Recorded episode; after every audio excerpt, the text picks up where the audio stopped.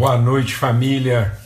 Graça e paz sejam multiplicadas sobre todos, em nome de Cristo Jesus, irmãos e irmãs.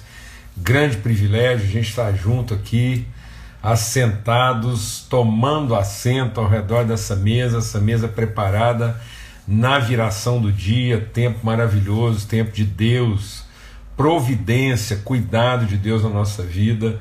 A gente saber que Ele nos alimenta ele nos fortalece, Ele nos abençoa, Ele já nos deu tudo, tudo que é necessário, a vida e a piedade, tudo que é necessário para que a gente possa cumprir o nosso propósito, já nos foi concedido pelo nosso Deus e Pai. Grande alegria mesmo, um grande privilégio tem sido aí a gente sentar semana após semana ao redor dessa mesa e compartilhar muito bom mesmo.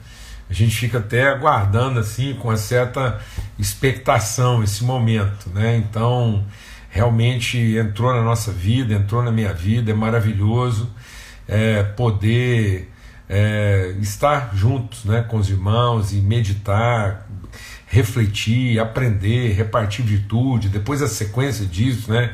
Testemunhos, as mensagens que a gente troca aí. E vamos aí, nos fortalecendo. Amém? Muito bom mesmo, graças a Deus. Já postei lá né, um endereço aí de uma live quentíssima que vai acontecer aí hoje com a Bebel lá no Entre Amigas de Brasília, muito legal mesmo. Há pouco tempo foi a Lidinha e agora a Bebel. E eu tenho certeza que é, quem participar lá vai ser muito abençoado. Tá bom?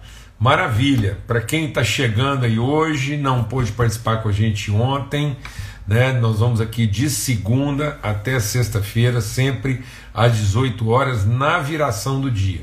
Então, quando vira o dia aí, quando termina o dia, começa a noite, nós nos assentamos ao redor dessa mesa aqui e vamos compartilhando, repartindo virtude, compartilhando fé, fortalecendo e abençoando uns aos outros aí em amor, tá bom? A gente está meditando aqui é, em Romanos, no capítulo 8.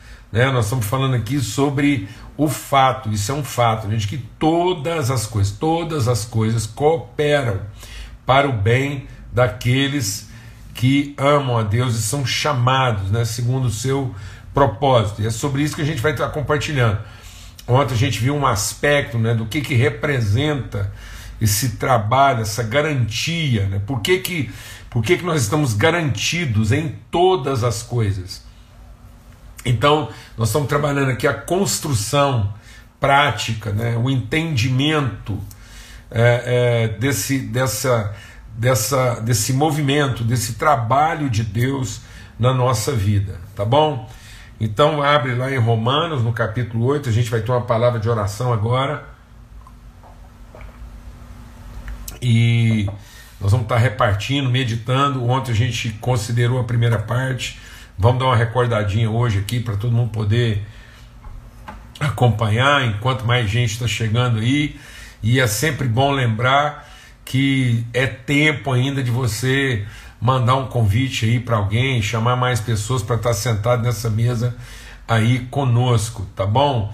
Se Deus quiser, a gente vai estar tá aí, um dia a gente vai estar tá aí conhecendo e compartilhando com os irmãos aí em Cascavel. Graças a Deus. Muito bom mesmo. Então, sempre lembrando, ó, domingo às 8 horas da manhã, a gente compartilha aqui um pouco sobre princípios, fundamentos, né? E a gente, às 8 horas da manhã, a gente compartilha então sobre princípios e fundamentos. Sempre aos domingos, às 8.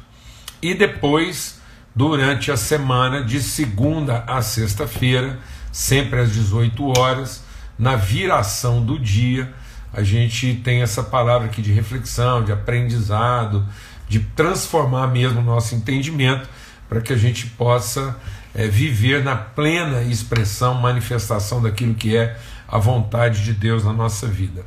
Ok? Vamos ter uma palavra de oração e vamos é, pedir que Deus mesmo assim trabalhe com seu espírito no nosso homem interior, sejamos fortalecidos é, no nosso homem interior, pelo seu espírito, né? para sermos transformados de fé em fé, de glória em glória. Pai, muito obrigado pelo teu amor, obrigado pela tua bondade, misericórdia renovadas, obrigado porque nós entramos na tua presença. Entramos na tua presença para nos assentarmos ao redor da mesa que o Senhor prepara. Em nome de Cristo Jesus, Senhor, o privilégio de entrarmos na tua presença como filhos amados, louvando, bendizendo o teu nome, porque conforme aprendemos aqui, ó Pai, foi o Senhor que nos fez, povo seu e rebanho do seu pastoreio. O Senhor tem nos transformado, o Senhor tem, o Senhor tem trabalhado, o Senhor tem modelado, moldado as nossas vidas, para que a gente possa ir se transformando mesmo na perfeita imagem de quem o Senhor é, no nome de Cristo Jesus, o Senhor.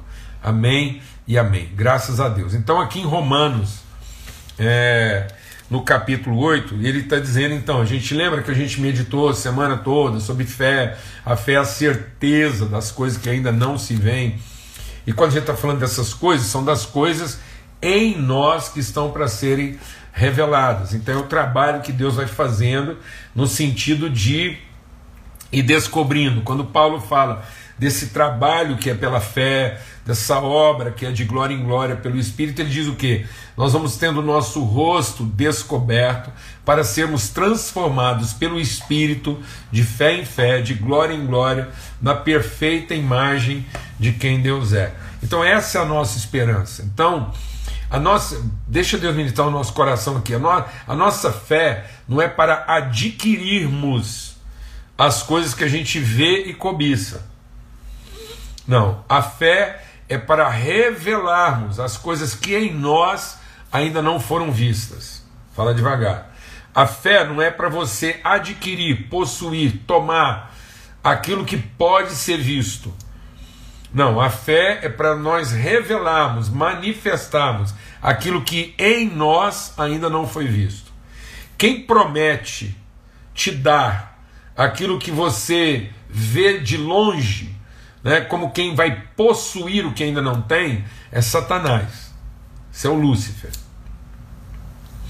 Então, quando Satanás apareceu lá para Jesus no deserto, ele diz: Agora olha, vê lá onde a sua vista alcança, né? E eu, eu vou te dar tudo que seu coração deseja. Então, é, aí você fala: Ah, mas não foi isso que Deus fez com Abraão? Não, não foi isso que Deus fez com Abraão, não.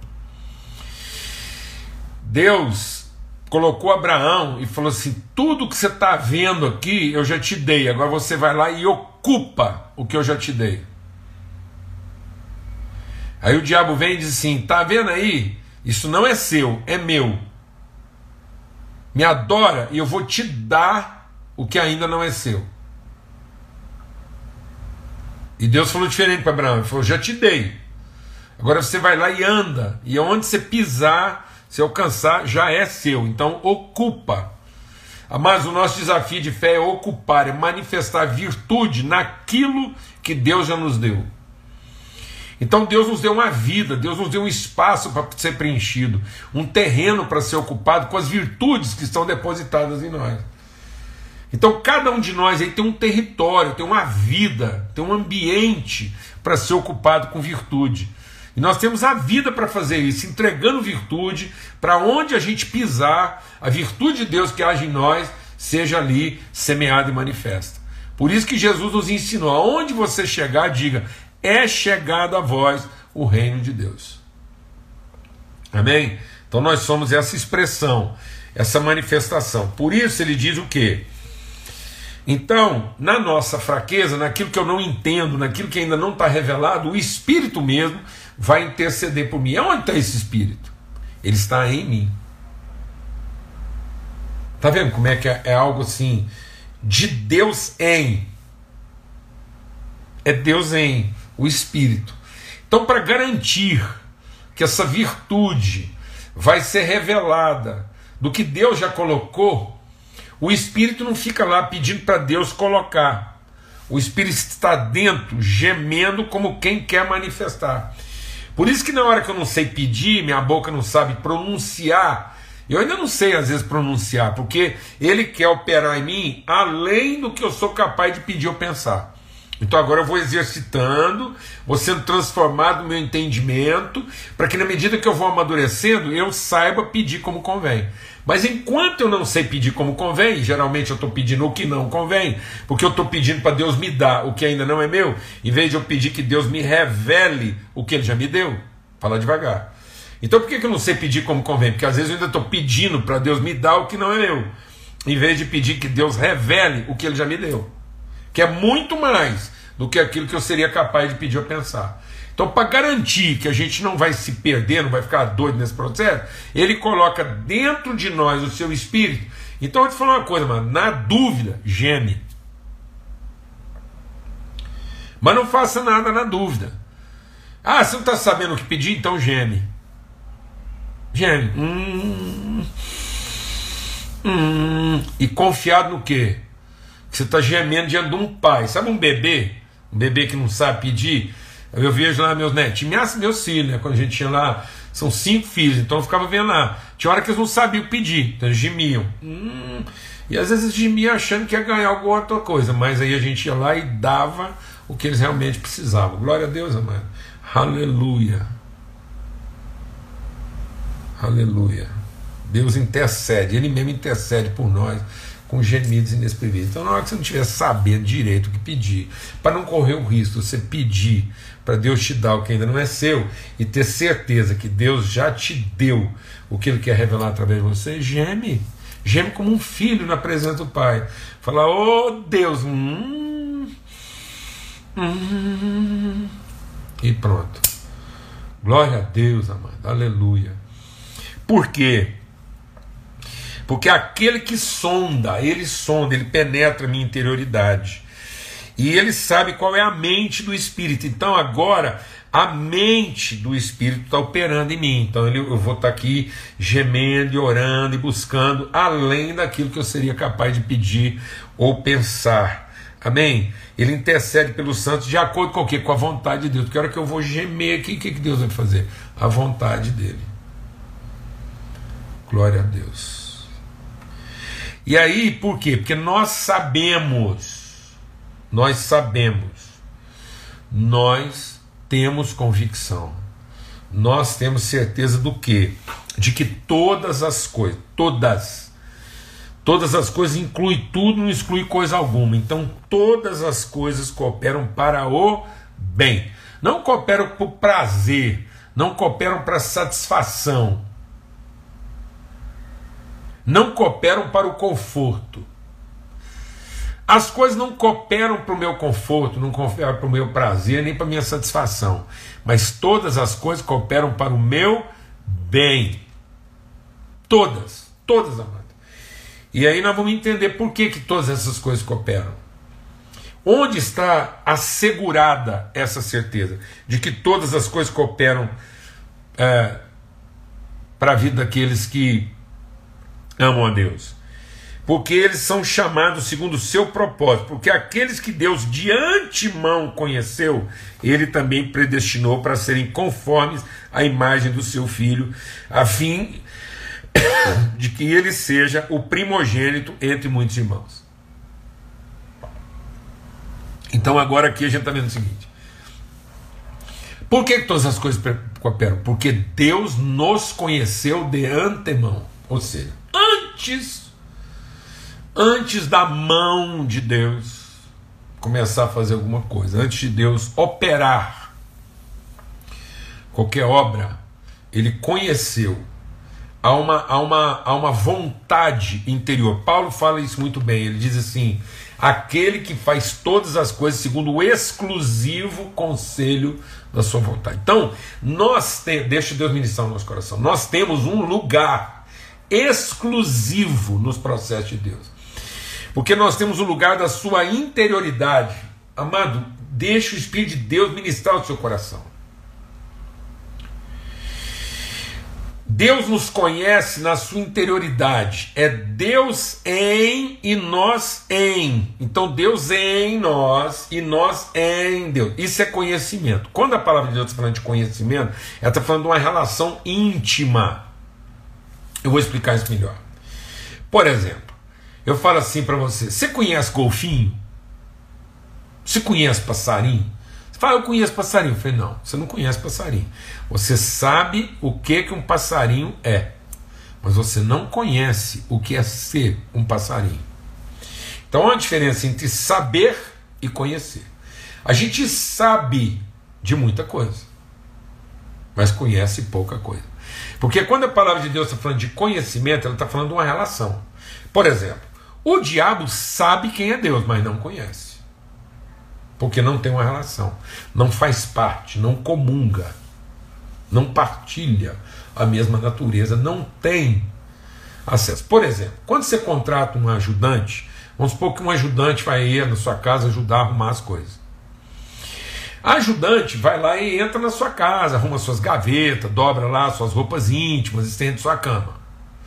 Ela tem acesso ao seu lugar de intimidade. Mas não é porque ela tem acesso ao seu lugar de intimidade que ela tem lugar na sua intimidade. Então, uma coisa é eu acessar o ambiente da intimidade, outra coisa é eu acessar a condição da intimidade.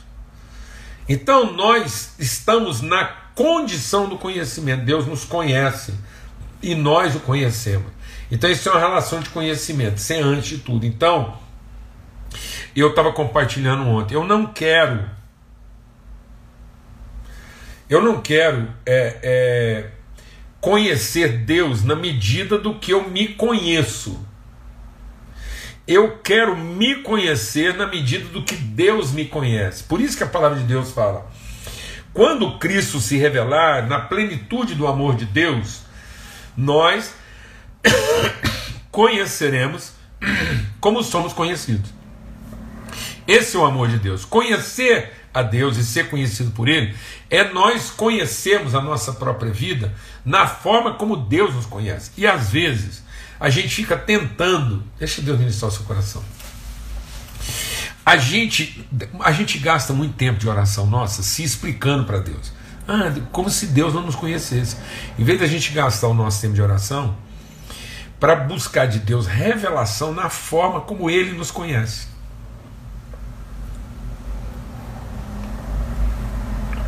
Amém?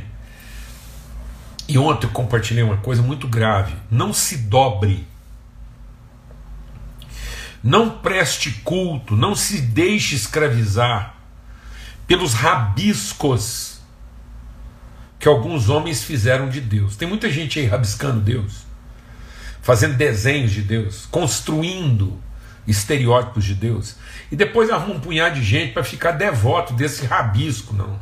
Amado, vamos nos ajudar mutuamente a nos submetermos ao desenho que Deus fez de nós, em vez de sermos subjugados pelos rabiscos que alguém fez de Deus. Então nós não podemos ficar escravizados daquilo que alguém rabiscou de Deus, mas nós temos que nos encorajar mutuamente a nos submetermos ao desenho que Deus fez de nós. Amém? Conhecemos-nos como Ele nos conhece. Então por que, que todas as coisas vão cooperar? Porque Deus nos conhece. Nós temos uma relação com Ele. Glória a Deus. Lembra que Jesus falou para aquele povo lá: Apartai-vos de mim, porque eu não vos conheço. Ora, Jesus não sabia quem eram aquelas pessoas? Sabia. Mas ele não tinha uma relação íntima com eles. Amém? E agora, a gente quer compartilhar o quê? Então ele conheceu, e em conhecendo, ele predestinou. Presta atenção que isso é uma sequência, é um movimento de Deus sendo trabalhado aqui. Eu preciso entender.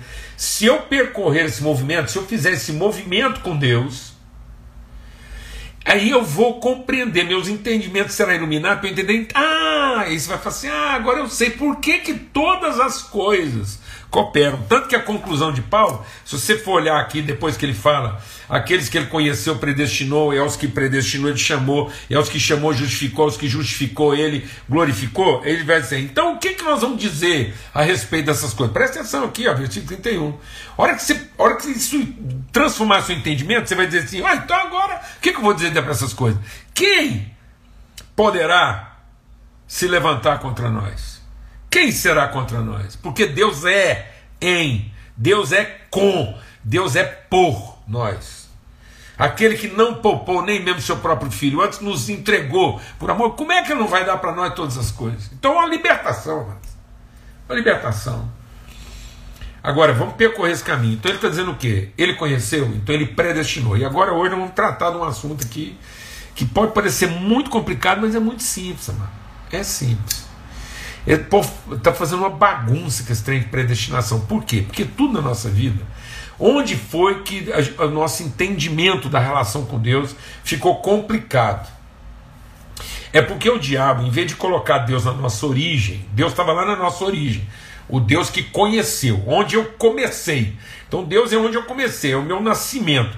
Deus não é o Deus que eu busco, não é o Deus que eu rabisco tentando achar. Não. Deus é o Deus que eu procuro buscando conhecer. Buscar-me-eis e me achareis, quando me buscarmos no profundo do coração. Então, a minha busca de Deus não é um Deus que se esconde em algum lugar, em cima de um monte, atrás de um pilar e em cima de uma coluna. Não, é o Deus que eu encontro quando eu penetro mais profundo no meu coração e digo, Pai nosso, pronto, agora, agora eu encontrei o Deus que só pode ser encontrado quando conhecido e não quando perseguido. Então, para conhecer Deus, nós não temos que montar uma novena, um rito, uma procissão. Deus não é encontrado em algum lugar. Deus é encontrado numa condição, uma plena condição de busca lá mais profundo no nosso coração. Aleluia. Numa relação. Então Deus é encontrado numa relação. E aí, ele está dizendo, então esse Deus, aí o que aconteceu? O diabo veio e colocou esse Deus lá no fim. Então o diabo não tirou Deus da nossa vida, ele colocou no fim. Em tudo na nossa vida passou a ser um conceito de salvação como quem vai chegar a algum lugar e não como quem vai encontrar uma condição, um entendimento. Então eu preciso entender o seguinte: que a obra da salvação é a pessoa que eu me torno e não o lugar onde eu chego. Esse lugar que as pessoas estão querendo chegar é de lá que nós viemos, e a salvação está em conhecer qual é o destino que Deus nos deu a partir do lugar de onde nós viemos.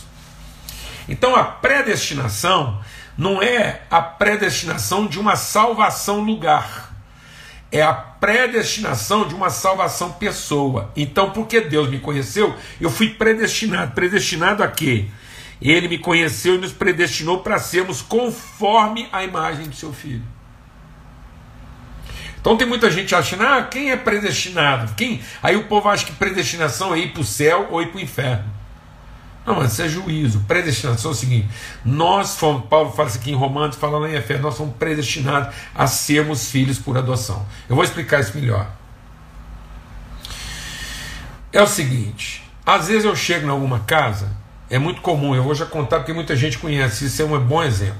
Às vezes eu chego, eu sou engenheiro, às vezes eu chego em alguma casa e vejo umas, umas, umas facas de cozinha com a ponta tudo torta. Você já viu umas facas de cozinha assim com a ponta meio torta? Você já foi jantar na casa de alguém que tem uma faca de cozinha assim com a ponta meio torta? Sabe o que é aquilo? É alguém, é um satanás que tentou dá para aquela faca um outro destino, fazer aquela faca acreditar que ela não é uma faca, ela é uma chave de fenda. Então tem muita faca aí sendo usada como chave de fenda, ou seja, é uma pessoa tentando dar um outro destino para ela. E aí quando eu vejo uma faca com, com um, um, um, um, jeito de chave de fenda, eu tenho certeza que naquela casa todos os parafusos são mal apertados. Então as facas têm crise de identidade e os parafusos são mal apertados, porque alguém não está cumprindo o quê? O seu destino. Então, amado, o nosso destino se cumpre aqui. Aqui é o nosso destino, de sermos filhos conforme a imagem de Cristo, de modo que ele era unigênito e se tornou primeiro de muitos irmãos. Então, o que é uma chave de fenda? Uma fenda é um, é um instrumento predestinado para apertar e trabalhar com parafuso, enquanto uma faca é predestinada para cortar as coisas. Glória a Deus. É simples assim.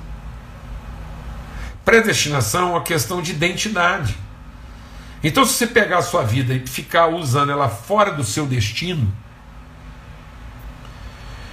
além de você não cumprir o seu destino, você ainda vai entrar em juízo.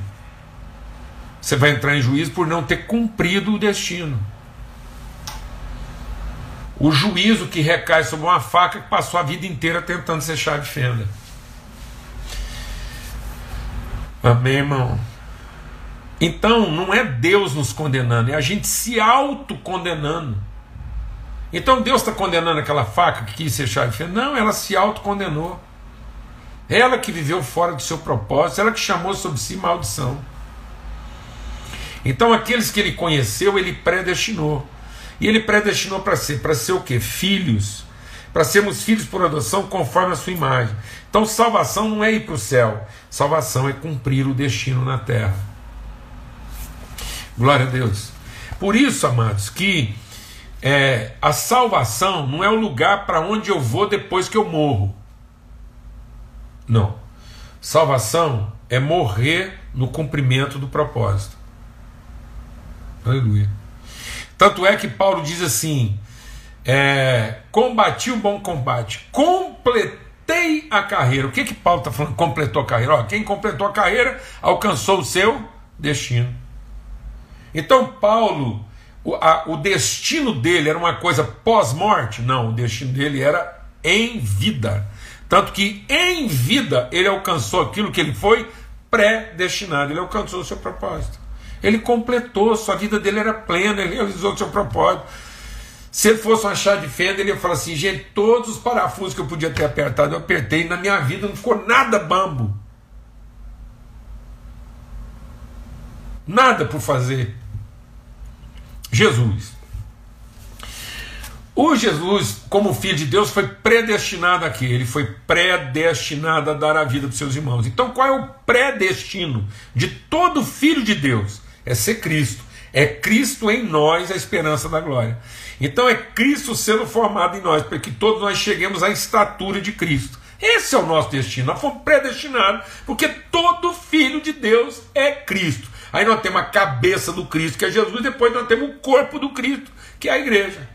De modo que todo filho de Deus é a pessoa Cristo encarnado. Então, qual é o destino de Jesus? Ser o primeiro Cristo. E qual é o nosso destino? Ser uma multidão de Cristo, de corpo de Cristo, de expressão de Cristo. E como Cristo alcançou o seu destino? Ele diz assim: está consumado. Está consumado o quê? Cumpriu o meu destino. Aí ele consumou o seu destino, morreu. Então o destino é para depois da morte. O destino é para que você possa morrer em paz, cumprindo o seu destino. Porque a última, a única coisa que Deus quer é que a única coisa que Deus não quer, a única coisa que Deus não quer é que você morra sem cumprir o seu destino. É que você morra por qualquer outra causa que não seja o seu propósito. Por isso, qual é o destino de todo filho de Deus? É a cruz. Portanto, todo mundo tome a cada dia a sua cruz, você não correr o risco de, no meio disso tudo, ainda morrer fora do seu destino, daquilo que você foi predestinado. Para que no momento do seu fim você possa dizer sim, completei, está consumado, não ficou nada por fazer. Oh Jesus, glória a Deus. E por que, que eu tenho certeza que eu vou cumprir este destino? Porque Ele me conheceu, Ele me desenhou, amado. Deus desenhou. Você foi desenhadinho para cumprir o seu destino. Você não é uma faca que Deus está pegando aí para apertar parafuso, amado. Para com isso, desse negócio de achar que Deus Deus improvisa, Deus Deus vê o problema, depois sai doido pegando qualquer um aí pelo meio do caminho. Não, amado. Deus só vai, deixa Deus ministrar o nosso coração aqui, amado, pelo amor de Deus. Deus só vai permitir na sua vida aquilo que coopera com você para que você cumpra o seu destino. De modo, amado, que, que se você é uma chave de fenda, só vai aparecer parafuso bambo para você. Não vai aparecer um bife para você cortar. Não vai aparecer um bife para você cortar. O bife para as facas. O parafuso é para a chave de fenda. Não vai cair um bife na sua frente e você fala assim: oh, Jesus, agora o que, que eu faço? Não, tudo que cai na sua frente é porque Deus, em te conhecendo, te predestinou. Aleluia. Então, todo problema que cair diante de você é o seu. É aquilo para o qual você foi predestinado. E por que, que Deus colocou um parafuso bom na sua frente? Para você ficar lá assim, ah, Jesus, por que, que eu não sou uma faca? Não. Ele colocou isso para que agora, em apertando o parafuso, possa vir à luz aquilo que Deus colocou dentro de você e que você nem sabia que essa virtude estava em você. Por isso, em tudo, dai graças. Porque todas as coisas vão cooperar para o seu bem. Todas elas. Porque Deus não quer te constranger. Deus quer te abençoar. Ele já te abençoa. Deus não coloca testes na sua vida para ver se você vai dar conta. Ele coloca provas na sua vida para que você seja aprovado, para que você seja refinado, aperfeiçoado. Ele vai pôr uns parafusinhos fácil de apertar, depois ele vai pôr uns mais difíceis, uns mais complexos, até se descobrir que você é uma chave de fenda de alta complexidade e que aperta parafusos de vários tipos que você nem imaginava seria capaz, porque todas as coisas vão cooperar para que quando você terminar a sua vida você falar assim: completei, acabei. Deus, bora, posso voltar para casa, porque está consumado e nas tuas mãos eu entrego a minha vida. Aleluia. Glória a Deus.